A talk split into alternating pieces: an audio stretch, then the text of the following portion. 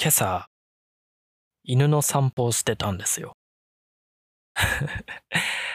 珍しく暑い日に、犬の散歩をしてて、蜂が飛んできたん、蜂じゃないのかなあれは。でも蜂の音がして、僕すごい、蜂とかハエとか、日本でブーンって表されるタイプの羽音がすごい苦手で。で、まあすごい、その音を聞いたら反射的に、まあびっくりするわけですね。首がギュッてなるやつですね。首がギュッてなるのはまあ防衛本能というか、自分の身を守るためにそうしてるんでしょうけど、僕あれがめちゃくちゃ痛いんですよね。首がギュッてなりすぎて自分への攻撃になってるんですよね。防衛本能で僕、僕あの、将来、あれで死ぬんじゃないかなって防衛本能で死んでしまうんじゃないかっ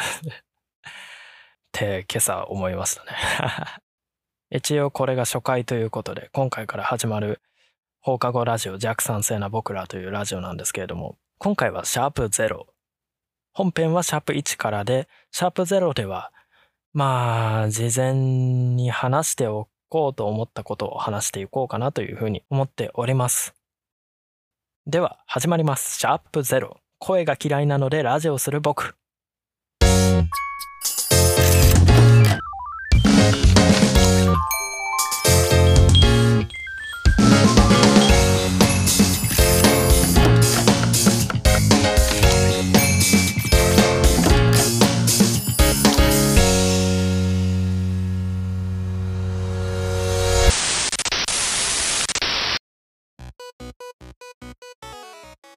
皆さんどうもはじめまして、呉方白明と申します。今回からこの放課後ラジオ、弱酸性な僕らというラジオを始めさせていただくんですけれども、今回はシャープゼロ、声が嫌いなのでラジオする僕らというタイトルで話していこうと思います。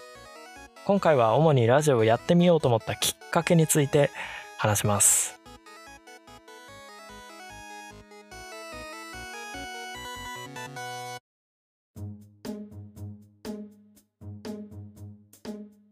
僕がラジオを始めようと思ったきっかけというかもう本当に一番最初は自分の声が嫌いだったからです。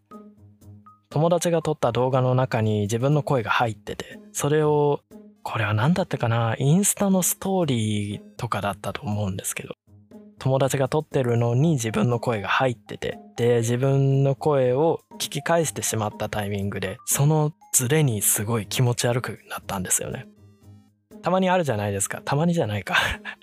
皆さんもあるかもしれないんですけど、自分が喋ってると思ってる声と、録画して、録音して聞いてみた声ってすごい違うじゃないですか。認識のズレがあると思うんですけど、そのギャップをきっかけにすごい気持ち悪く感じたんですよね。今回のタイトルが「声が嫌いなのでラジオする僕」っていう風に書いたんですけども声が嫌いだったからそのままラジオしようと思ったわけでもなくて、むちゃくちゃな理論ではなくて、声が嫌いになってからやっぱり自分の声に違和感があるので、すごい注視して聞いてしまうんですね。注視注目して聞いてしまうんですね。まあ聞きたくなくても聞いてしまうじゃないですか自分の声だったりまあすごい耳に入ってしまうんですよね。でそこから声自体に興味を持つようになって興味というかまあ嫌な興味でもあったんですけれども自分の声とまあ自分がこういうふうに思ってるんだから他にもこういうふうに思ってる人がいるんじゃないかと。自分の声が嫌いな人だったり確かにそういうふうにギャップを感じるけどそうは思わない人だったりまあいろんな人がいるんじゃないかなというふうに思うんですけどそこからまあ声というコンテンツというかに興味を持っていろんなものを聞いてみたんですね。例えば、まあ僕が今回やってるラジオだったり、まあ声優だったり、あとはなんだ、アナウンサーだったり、いろんなものに興味を持って聞いてみて、まあそこからだんだん、だんだんだんだん、だんだんだんだん、まあ声を扱った職業とかにも興味を持ち始めて、で少しずつ自分の声が嫌いっていう話から声を用いた職業の興味に移り変わっていってラジオしてみたいなというふうに思ったんですね。飛躍したかな。あとはそうですね。自分の声を少しずつ好きになっていこうと思って自分の声を繰り返し聞こうと思ったんですね。まあそういう機会を増やそうと。でまあ心理学的にも在用演出効果ってやつがあるらしくて。同じ人や物に接する回数が増えるほど次第にその対象に対して好印象を持つようになる。心理現象。日本語では単純接触効果と呼ばれるらしくて。まあ単純に何回も見ていればそのうち好きになってくよってやつですね。そのそれのためにもラジオは最適なんじゃないかって思ってラジオを始めることにしました。でここまでの話でラジオをやってみたいぐらいの感情にはなってたんですよ。ラジオやってみたいなぐらいのあの有名人に会ってみたいなぐらいの感情です。やってみたいなぐらいにはなってたんですね。でそこからそこからそこからいざやってみようっていう風になったのはもう一つ段階があってそれは自分の性格なんですけども僕メモマなんですね。まあ自分の記憶力がすごい弱いっていうのもあるんですけど。友達とのおしゃべりとかをした時にまあ放課後とかですね。このおしゃべりを振り返ることができないっていうのがもったいないなっていうふうに感じてこの一瞬だけのきらめきっていうのもまあいいものなんですけどももう一回これ振り返れたら最高だなっていうふうに思ったんですね。帰り道で話した何気ない楽しい話とか通話の中で生まれた変なノリとかそういうものが記録できたらいいのにって思うんですけどなかなかすることないじゃないですか。友達との電話を記録することなんて。だから今回このラジオっていう形式で友達とかを呼んででこうやって形に残そうと思ってるんですけどなので今回やってることはまあ本編とは違うんですね。本当にやりたいことは友達を呼んで友達とワイワイ喋ってそれを軽く編集してポッドキャストに流すっていう方法ですね。なのでこうやって一人で喋るのは正直あんまりいけつかないんですけれども。まあこのラジオが始まってちょっとシャープ1シャープ2ぐらいは一人でやるんですけどシャープ3から友達呼んでいくつもりです。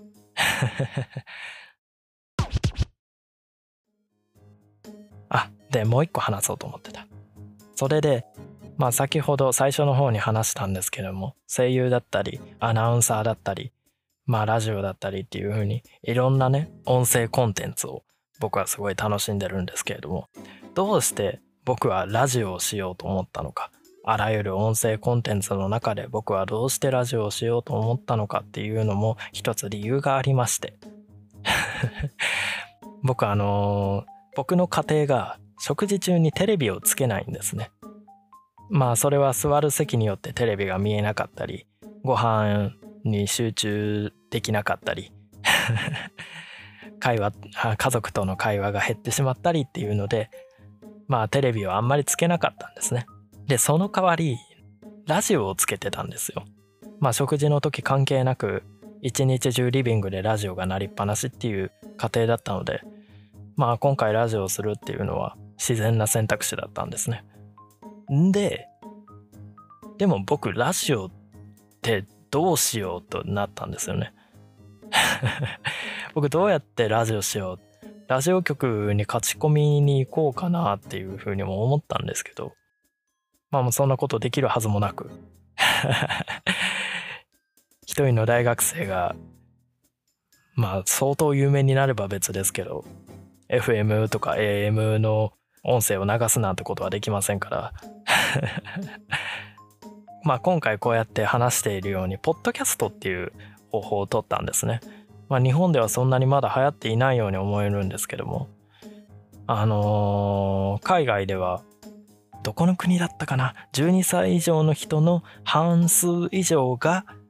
ポッドキャストを視聴したことがあると。だから海外ではまあ半分以上が知ってる。日本で友達に聞いても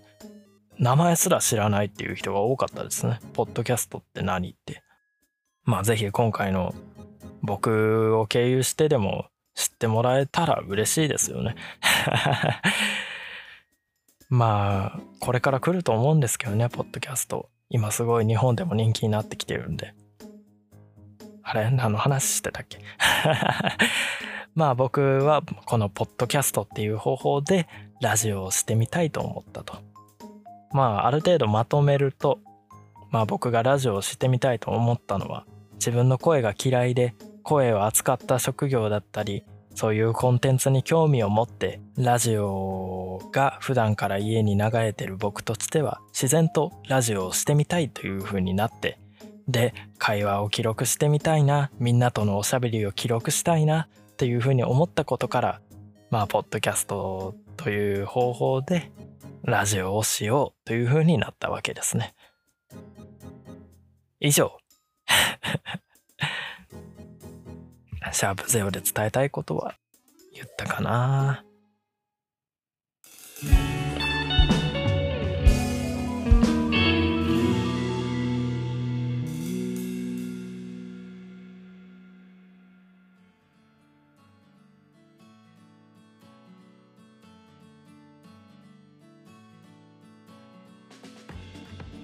それでこれからの話を少しだけしようと思います。9月から始まったこのラジオですがこのラジオも続けていくつもりなんですけれども僕は大学生です。正直めちゃくちゃ忙しいです。平日はずっと授業があり土日はバイトに行きまあ夜は僕は早く寝る方なのでそんなに正直時間がないです。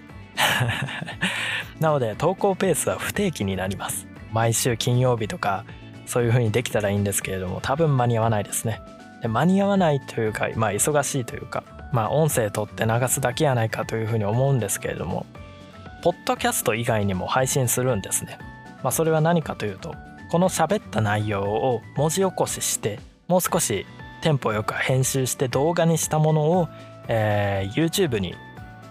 アップします。まあそっちの方が見やすいよっていう人まあ忙しくて時間が取れないけど見てもらえる人、えー、YouTube で見てもらえたらなというふうに思います。また、えー、音声が聞けない状況でも文章で楽しめるようにノートというブログのような、えー、サービスがあるんですけれどもそちらの方でも、えー、配信していくつもりですのでなので忙しいんですよ。忙しいんですよ。そうやっていろんなコンテンツをまあ不器用ながらやっていくつもりなんですけれども。なので落ち着いて聞けるポッドキャスト。テンポよく見れる YouTube 音声が聞けない状況でも文章で楽しめるノートっていう風な、まあ、3つのコンテンツで配信していくので、まあ、ぜひ聞いてみて見て見てみてください。まあこのポッドキャストも YouTube もノートも全部不定期なのでまあとりあえず僕のツイッタークレガタ白面のツイッターの方をチェックしてもらえたらえー、ありがたいかなというふうに思います。という感じですかね。